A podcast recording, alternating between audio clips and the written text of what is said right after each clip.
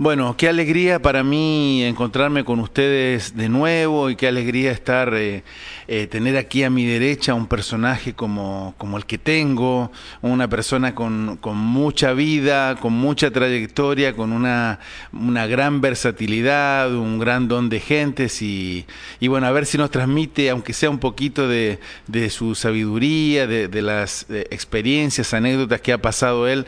Me refiero al periodista y escritor argentino o escritor y periodista argentino Osvaldo Boscachi, que vive aquí en Miami desde hace muchos años ya. ¿Cómo estás, Osvaldo? Muy bien, muy contento con la presentación. Con una particularidad, vos dijiste versatilidad, ¿no? Como un objetivo para... Me encanta a mí la versatilidad en la gente. Sin embargo, la versatilidad paga menos que la especialidad. Cuando un tipo juega al fútbol y dice, ¿de qué juega? Yo soy arquero 5 o win derecho. No, no podés jugar las tres cosas. En otros órdenes de la vida pasa más o menos lo mismo. Este hombre escribe bien, sí, pero también pinta bien. Pero sé que canta bien, no, que se defina, o es escritor o es cantante. ¿Por qué no hacer todas las cosas? Yo soy igual que vos, comparto que es un mérito la versatilidad. Pero, tú no cantas, aclaremos. Yo no canto. O sí, no me también. No. Eh, con mis hijas, por ejemplo, mi mujer era la que cantaba y ¿Ah, yo era el que contaba cuentos. Y los cuentos eran tan buenos que ellas se quedaban dormidas. Cuentos que uno iba imaginando, iba inventando sobre la marcha. Y las nenas se dormían. Y si el cuento estaba bueno, yo lo seguía porque quería saber el final. El otro día Dios dirá que... Osvaldo, hablando de, de, cuentos, ¿no? Y de conversaciones, de tertulias, eh, siempre recuerdo nuestras, nuestras cenas hace muchos años con nuestro amigo Norberto Longo, que, a, a, quien conocí gracias, gracias a ti, y me acuerdo cómo él dominaba ¿no? la, la tertulia, las, eh, la sobremesa, y tú que eres un gran contador de historias y un gran sabio, te tenías que quedar en segundo plano porque ¿cómo definirías ese, ese talento para la conversación? Bueno, es difícil de definir, yo creo que es un don, esto no, no se puede estudiar. Si vos podés mejorar, yo he mm. tenido compañeros en redacciones que estudiaban leyendo el diccionario ¿eh? para ampliar el vocabulario, pero esa cosa que trasciende una pantalla, que trasciende un micrófono, eso no lo podés estudiar, mm. lo tenés incorporado. Y el recuerdo de Norberto Longo, Norberto era un tipo con un encuentro con la palabra, muy agradable, lamentablemente sin ofender a ninguno de los muchachos que... Él era uno de los periodistas deportivos más destacados, ¿no? con Andrés Cantor en Univisión y en Telemundo. Claro, con roles diferentes, eh, afortunadamente, porque si se hubieran invertido hubiera sido un fracaso. Pero cada uno en lo que mejor hace, ¿no? Eh, Andrés eh, relatando, gritando el gol y Norberto analizando el fútbol que de alguna manera es como analizar la vida también. ¿En la vida a veces hay que quedarse en un segundo plano? Yo creo que sí. Sí, el afán de protagonismo, el protagonismo es una consecuencia de tu quehacer. Yo creo que el que busca eh, como obsesión el primer plano, eh, toma riesgo primero de no alcanzarlo y frustrarse.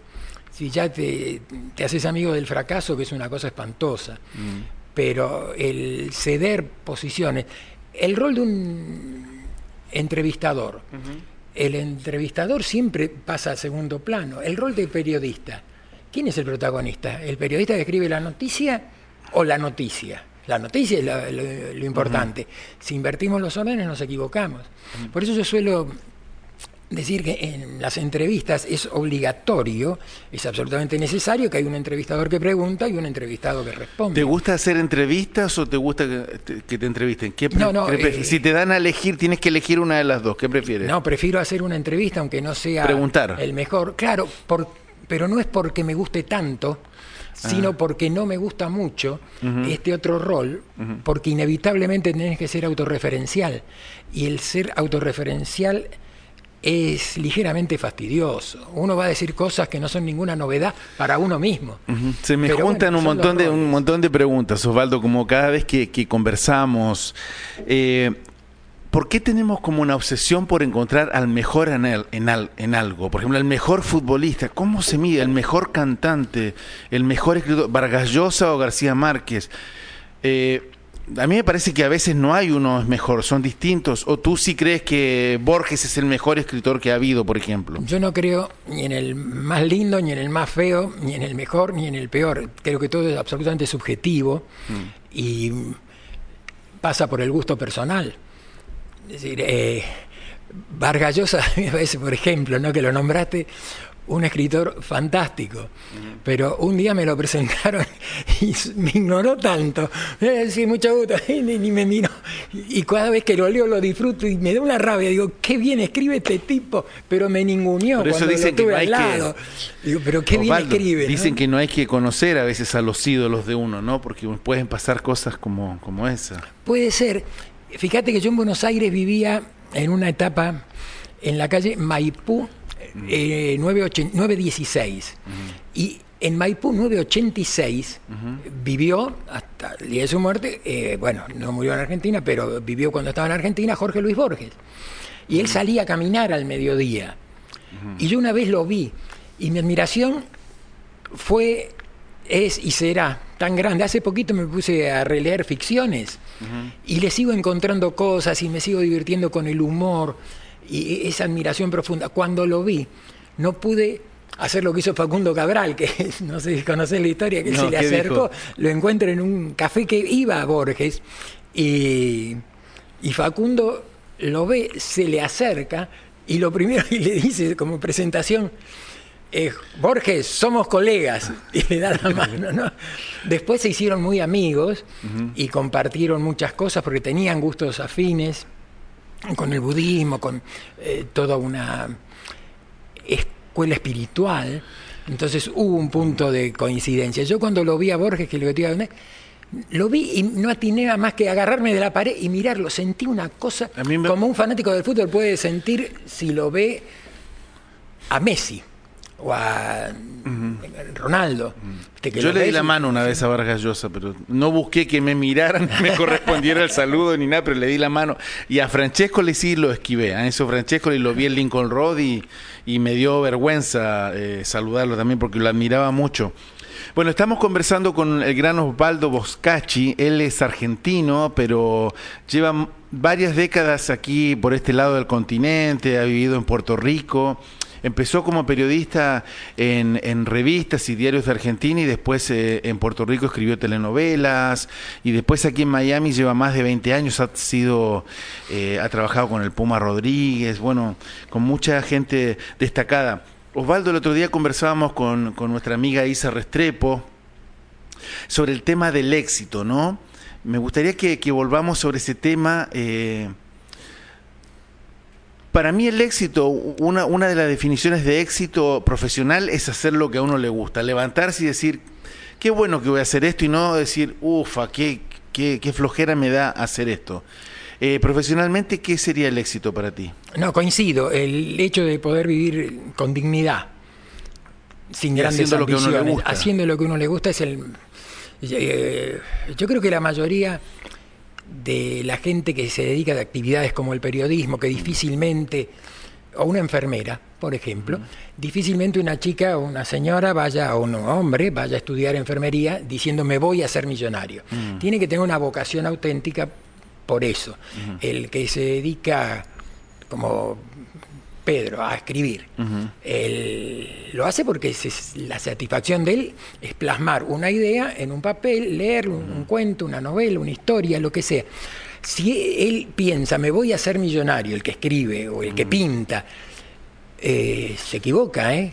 Ahora, si puede vivir dignamente de eso, Pero esto es un éxito. Osvaldo, también hay, ahora hay toda una corriente con el tema de la motivación y lo inspiracional que dice como si sueñas con el éxito y con tener, o si sueñas con tener dinero, eh, tienes que proponértelo y tienes que decirlo a los cuatro vientos y lo vas a conseguir y el éxito va a llegar. Eh, ¿Qué opino de eso? Sí, es muy distinto a lo que estás diciendo eh, ahora. no importa, el, dinero bien ganado, legítimo y brillante, ah. me parece fantástico. Lo que me parece una exageración es esto de pero eh, si tú te propones ser feliz, vas a ser feliz. Yo me pregunto, hay tantos millones de idiotas que no quieren ser felices. Todo el mundo se va a proponer ser feliz. Eh, vivamos en el contexto, ¿no? Nosotros tenemos la suerte de vivir en una ciudad con una clase media eh, representativa, pero hay lugares en África y en, muchos lugares del mundo que es dificilísimo. Está bien que si vos no conoces otras cosas, pero es muy difícil alcanzar un, un estilo de vida que te acerque a la felicidad. Osvaldo, hace, hace años había una, como una utopía, digamos, una idea de que, que, estaba asociada con el comunismo, el socialismo, la izquierda, o las ideas de izquierda, de que, de que se podía hacer un país en el que la gente fuera igual, no hubiera desigualdades, no hubiera sufrimiento, cada uno ganara lo que se merece. Eso, bueno, eh, los, los eh, ejemplos prácticos que ha habido han sido bastante eh, negativos en ese sentido. Más allá, eh, sacándote de análisis de Unión Soviética, Venezuela, Cuba, lo que sea, ¿qué piensas sobre eso? ¿Puede existir la felicidad total en algún momento en un país? En un país me parece muy difícil. Eh, lo que vos decís de las utopías, eh, Makarenko, que, era una pluma extraordinaria, decía que las utopías pueden ser reales. Lo decía él. uno lo puede admirar en otros tipos de obras. El no compartir una opinión. El tema felicidad me dijiste, ¿no es cierto? Si un país puede ser feliz, la felicidad puede haber igualdad. No creo que, pueda, porque fíjate, más allá de los ismos, capitalismo, mm.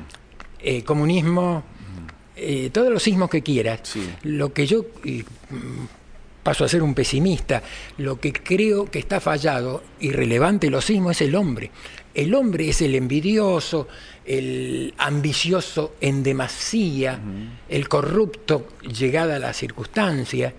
Yo estoy cansado, de hecho, tan cansado he estado de ver que inspiró el nuevo libro que yo voy a sacar, tiene que ver con el idealista, el tipo que en la universidad, en sociología, en psicología, en derecho, en cualquier universidad, es un idealista y pregona todas estas cosas de justicia social, bienvenida, fantástico, que terminan siendo unos corruptos Mm. porque el hombre está fallado, es mi punto de vista.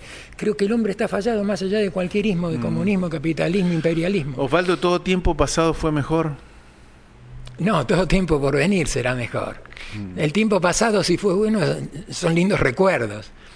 El futuro es la esperanza, ¿no? Uno sigue apostando a un futuro mejor, por, porque si no, ¿para qué estamos? Si no apostamos a que el futuro sea mejor que lo que tenemos. Saramago dijo cuando se murió y no hace mucho que lamentaba dejar un mundo peor que el que había encontrado cuando llegó. Y ahí sí coincido con Saramago. También es como. Pero también sería la amargura, ¿no? La También eso suena a la amargura del veía al final de su vida. Puede ser un no, puede ser eso, pero también puede ser eh, que vos ves un mundo que, que no avanza. El, los bienes materiales están muy mal distribuidos. Están en muy pocas manos y eso sí es injusto es injusto no que estén en pocas manos, es que haya tanta gente sin nada. Bueno, seguimos esta charla con Osvaldo Boscachi, seguimos un ratito más, ¿no? Bueno, ¿tenés tiempo vos? ¿Está buena el agua? Tengo tiempo. ¿Está buena el agua? Sí, está buenísimo. La próxima ponemos otra cosa. A ver, volvamos un poquito ya y como para ya ir deslizando, deslizándonos hacia el final ya de, la, de esta conversación, Osvaldo. Eh, volvamos un poco al arte. cuéntale a, nuestro público y cuéntame a mí también, repasemos un poco de lo que ha sido tu carrera literaria, eh, esa parte tuya de... Bueno, carrera literaria. Yo empecé trabajando desde muy chiquito, iba chiquito, no tan chico, ¿no? Eh, visto desde esta perspectiva, ¿no? Ya pasado los 70, mirá cuando tenía 17 años, era un bebé, que iba a la escuela, la escuela secundaria, el high school, a la mañana y a la tarde empecé a trabajar en una revista de televisión en Argentina, pero empecé a guardar fotos. Y tuve una suerte, porque hay veces que tenés que estar ubicado en el momento justo, en el lugar preciso. Yo vivía en el centro, nací en el centro de Buenos Aires, y la revista donde trabajaba quedaba muy cerquita. Y lo de las huelgas y las cosas estas en Argentina no es una novedad, hace tantos años había. Y hay una huelga de transporte, y en aquella época el único que tenía auto era el dueño, los demás periodistas iban todos en el colectivo, en, el, bus. y, pero yo fui, llegué a la revista porque estaba cerca, fui caminando.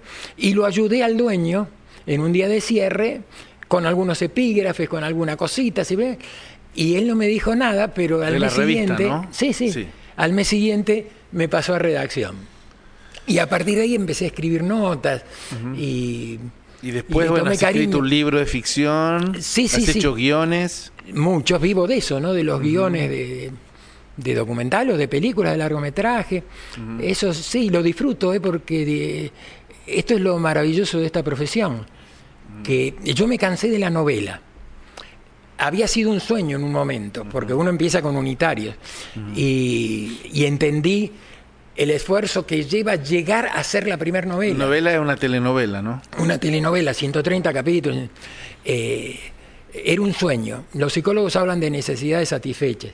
Cuando la alcanzas, vos decís, bueno, qué bueno, llegué a lo que quería. Y después, eh, yo hice siete, no hice tantas, ¿eh? de 130. Pero, ¿qué pasa? ¿Por qué me, me cansé? Porque debe ser una necesidad satisfecha. A lo mejor no es lo que yo me imaginaba. No pude elegir los temas. Siempre hasta el ego mío decía, el tema que yo tengo es mejor que el que me propone el productor, pero es el que me paga para escribir sobre esto. Y, de- y después y en la- prefiero ahora el, el documental, prefiero ahora el... documental de... El largometraje. Cuenta el- sobre la vida de Facundo Cabral. Ese es uno, sí, sí, hice eh, con el que, perdonando lo autorreferencial e inmodestia, en un festival en México con el, el viaje, de- el camino de siempre, que es la historia de un cantante uruguayo, de Jorge Nasser, que tuvo una enfermedad que parecía que iba a estar postrado, se recuperó mágica, milagrosamente, y volvió a los escenarios, y un- su amigo, el director Sonino, me convocó para escribir y ganamos un premio como mejor guion en un festival internacional. y el de Facundo Cabral, que es a partir de un libro de Gabriela Llanos, casi dictado, eh, no porque ella no escribe, ella escribe muy bien, sus libros son muy buenos, por eh, su papá, Percy Llanos, que murió el año pasado, y que Percy estaba en el, bu- en el auto que los llevaba del hotel al aeropuerto y una bala perdida mata a Facundo Cabral. Bueno, ese documental eh, también me tocó escribirlo. Fue Busquen. Osvaldo Boscachi, bueno, ahí vamos a poner en pantalla, estamos poniendo el nombre Boscachi, búsquenlo en Google y ahí van a ver varias de las cosas que ha hecho. Eh, dos últimas preguntas. Eh, número uno, ¿te, ¿te importa la posteridad? No, ¿La tras- trascender a, No, no sé. a la vida? no, no, me importa, ¿sabes qué? Dejarle algo a mis hijas para que se sientan orgullosas. ¿Crees que se lo has dejado ya? Yo creo que no, ellas dicen que sí, pero porque me quieren, ¿qué van a decir? Ah, qué lindo. Y lo último, ¿eres peronista? No, no, no, no, no. Vengo de una casa muy antiperonista. Quizá cuando en mi adolescencia hasta he discutido con mi padre algunas cosas, pero pasado unos años eh, comprendí que él tenía razón y que el peronismo se ha fundamentado, que le funcionaron muy bien dos cosas, que es la fábrica de pobres y la fábrica de brutos, porque cuanto más pobre, más barato para comprarte, cuanto más bruto, eh, más fácil de convencerte, y el peronismo ha demostrado al cabo de cincuenta y pico de años, en 70 de conducción, un fracaso que tampoco pudieron hacer bien otros. ¿eh? Eh, y no es que Argentina es un país sin opción. No hay alternativa. Es doloroso, es penoso para un argentino tener que decirlo, pero Muy- hoy no hay un proyecto serio, honesto y que sea beneficioso Muy para tanguera todos. esa definición de un gran periodista y pensador argentino, Osvaldo Boscachi. Muchas gracias por habernos visitado. Erwin siempre a la orden.